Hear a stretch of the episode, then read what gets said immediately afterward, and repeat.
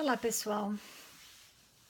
É, vocês com certeza viram a, a, o título do, do meu vídeo hoje, que é a Massacre nas Montanhas Meadows. Antes de, antes de começar a falar sobre esse assunto, eu gostaria um, primeiro de agradecer as pessoas que têm me mandado mensagens uh, privadas no meu Face também um, comentários nos vídeos. Eu agradeço muito o apoio de vocês. Uh, é claro que eu tenho recebido também algumas mensagens não muito agradáveis, né? De pessoas que não estão felizes com o que eu estou fazendo, mas isso faz parte, né? Eu estou seguindo a minha consciência e ajudando vocês a pensarem um pouquinho por si mesmos, né? Um, então, antes de começar a, a falar sobre o massacre em si, eu, eu gostaria de fazer uma colocação. É, eu entendo perfeitamente que o ser humano é, é, imperfeito, né? Todos nós estamos sujeitos ao erro, ao engano. Ah, eu também entendo que o homem é fruto do meio em que vive, né? De acordo com a sociologia. Ah, eu também entendo que cenários, circunstâncias políticas, elas interferem direta ou indiretamente uh, nas ações e nas medidas que corporações, igrejas e outras associações fazem. Eu entendo tudo isso. O meu problema começa quando homens, como no caso aqui nós estamos falando da igreja, né? Da igreja mormon, o meu problema começa quando eles uh, pregam, ensinam do púlpito por décadas e décadas, desde que a igreja surgiu, até hoje isso é pregado, de que eles, por serem homens que falam com Deus, por serem representantes de Deus na terra, eles jamais vão liderar a igreja com injustiça ou indignidade. Porque o dia que eles forem fazer algo que esteja contra a vontade de Deus, Deus vai tirá-los do chamado deles. Esse é o meu problema. Eles não podem chegar no púlpito e admitir, olha, nós cometemos erros, nós não somos perfeitos, falar a verdade, né? Porque é isso que a gente espera, né, de homens que se dizem ministros religiosos. A própria história da igreja ela contradiz essa teoria absurda de que eles não vão comer, não, não vão liderar o povo sem ser em retidão. Vamos falar de Brigham Young. Uh, primeiro eu quero só apresentar para vocês o cenário político da época para poder fazer sentido para vocês uh, essa situação do massacre nas Montanhas Meadows. A gente sabe que uh, Brigham Young veio com, com os Mormons para o Vale do Lago Salgado em 1847. Começaram a se estabelecer aqui, era uma terra de ninguém, só os índios viviam aqui. Então, Brigham Young, como eu já contei para vocês, estava lá no carroção sacudindo, né? Cansado, doente, não se aguentava mais em pé. Chegou uma hora que ele falou, quando estava passando aqui por Utah, falou: Para esse carroção que eu não me aguento mais, vamos ficar por aqui mesmo, porque eu não aguento mais dar um passo. eu tô muito, eu tô muito doente. Aí a igreja conta a história como se ele estivesse, né, sei lá, orando, pedindo orientação a Deus. Para onde será que a gente vai? Qual é a nossa terra prometida, né? Ah, chegou em Utah. This is the place, né? Este é o lugar. A igreja tem até um monumento aqui chamado This is the Place, que cobra caro para você lá visitar. Mas tudo bem. Isso eu acho tão engraçado, porque sabendo das circunstâncias reais e sabendo da história que eles contam pra gente, eles não perdem uma para sensacionalizar. Então eles estavam aqui. Como eles chegaram aqui, era uma terra de ninguém, eles pediram para o governo federal tornar essa, essa terra uh, um estado, oficializar como estado. E, e, e Brigham Young queria ser então o primeiro governador desse estado. O governo federal falou assim: calma, menos. É, vamos, vamos oficializar como território. E você pode ser o governador do território, mas estado não. Aí ele deu para Brigham Young um pedaço de terra bem menor do que ele queria, né? Mas era, foi chamado de Utah. Mas era território, ele era o governador. Tudo bem. Ele continuou insistindo com o governo federal, queria que fosse um estado, mas não conseguiu. Bom, o governo federal mandou para cá juízes para ajudarem ele né, para ocuparem outros cargos políticos, né, e ajudarem na, no estabelecimento do novo território. Os juízes vieram para cá. Só que o problema é o seguinte, Brigham Young, desculpa, eu tô rindo porque é uma coisa assim, chega a ser cômico. Brigham Young, ele não queria gentis no meio deles. Gentis, para quem não sabe, são todas as pessoas que não são mormons, tá? Então, assim, a ideia de Brigham Young era, ele já tinha até falado isso para os membros da igreja.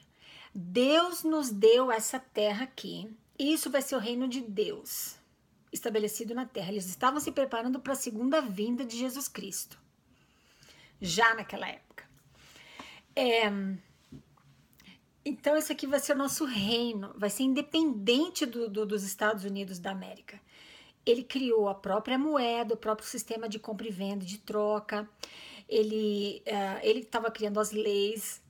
Então, quando os juízes chegaram aqui, eles não conseguiram trabalhar, porque tinha que ser do jeito dele.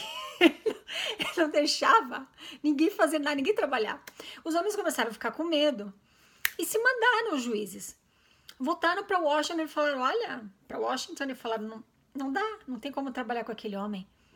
Ele não quer cumprir as leis federais.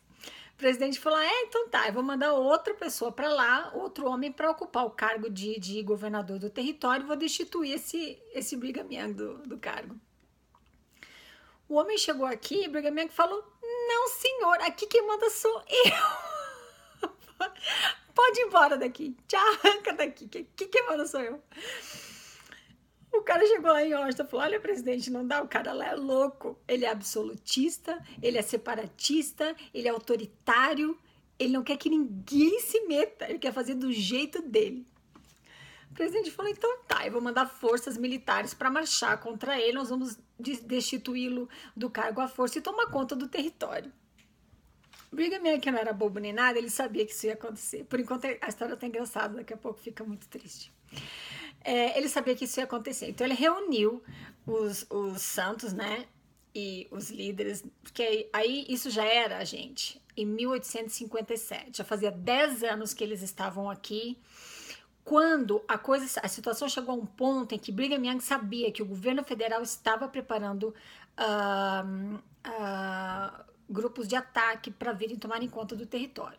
Então Brigham Young falou o seguinte: vamos acelerar na produção de ferro. Ele tinha mandado um grupo já para Cedar City, uh, em Utah, para produzir ferro e, e plantar algodão, né? E ele falou: vamos acelerar a produção de armas porque o bicho vai pegar. E nós vamos matar todos eles e nós vamos lutar e vamos ficar aqui, porque ninguém vai nos tirar daqui, ninguém vai tomar posse. O plano B dele era o seguinte: olha, se a gente vê que realmente não vai dar certo, se a gente vê que eles vão mesmo querer ficar aqui, a gente vai embora, mas primeiro a gente vai, vai botar fogo em Salt Lake City. Não sei muito bem como ele ia fazer isso, mas esse era o plano: botar fogo na cidade e, e migrar pro México para estabelecer lá a Sião. Sião, o grupo onde só os mormons uh, estariam reunidos. Bom, tudo bem. Os índios que viviam aqui estavam aliados a, a, aos mormons. Um, eles tinham um acordo. Brigham Young falava para eles o seguinte: olha, o negócio é o seguinte. Quando você vê passando imigrantes, vocês vão lá, atacam, roubam, sacam tudo que vocês puderem sacar deles e daí depois vem para cá que a gente compra de vocês tudo que vocês conseguirem a roubar desses imigrantes. Desculpa, eu tô rindo, mas não tem graça, né? É um absurdo. É porque é um absurdo. Nunca ninguém me contou esse, essa história em 35 anos. Eu tenho que contar para vocês porque é inacreditável. Bom, tudo bem. Então eles eram aliados, os índios e os mormons trabalhavam juntos, de lado, é, juntos lado a lado. Tá, tudo bem. Pouco tempo antes, é, a Brigham Young tinha instituído na ordenança do templo, na ordenança dos endowments, o voto.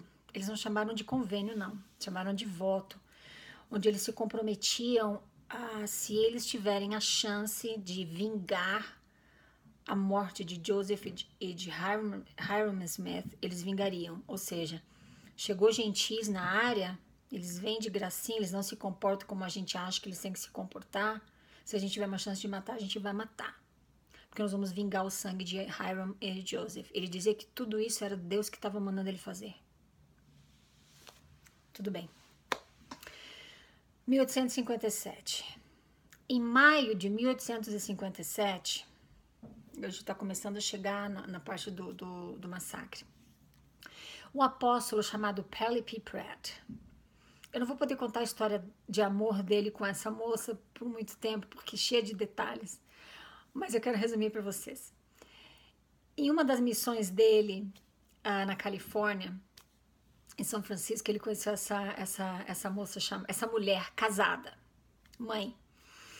Ela, ele conheceu ela, o nome dela era Eleanor McLean. Ele conheceu ela, falou da igreja para ela e tudo mais, pregou o evangelho para ela. E ela quis se batizar, mas o marido não. E o marido falou: Não, eu não vou me batizar e nem você vai, porque esses mormons estão tudo doidos, ninguém vai se batizar nessa igreja, não. Ah, mas ela queria. Ela e Pelle Piprera acabaram se envolvendo, acabaram tendo um romance. Pelle Piprera era casado também, ele praticava poligamia. Mas, uh, ah, para resumir a história, para encurtar a história, ela uh, abandonou o marido e se casou com um, com Penelope Pratt. Heber C. Kimball fez o casamento deles aqui em Salt Lake. Acabou que os dois foram parar em Arkansas, tá? No estado de Arkansas.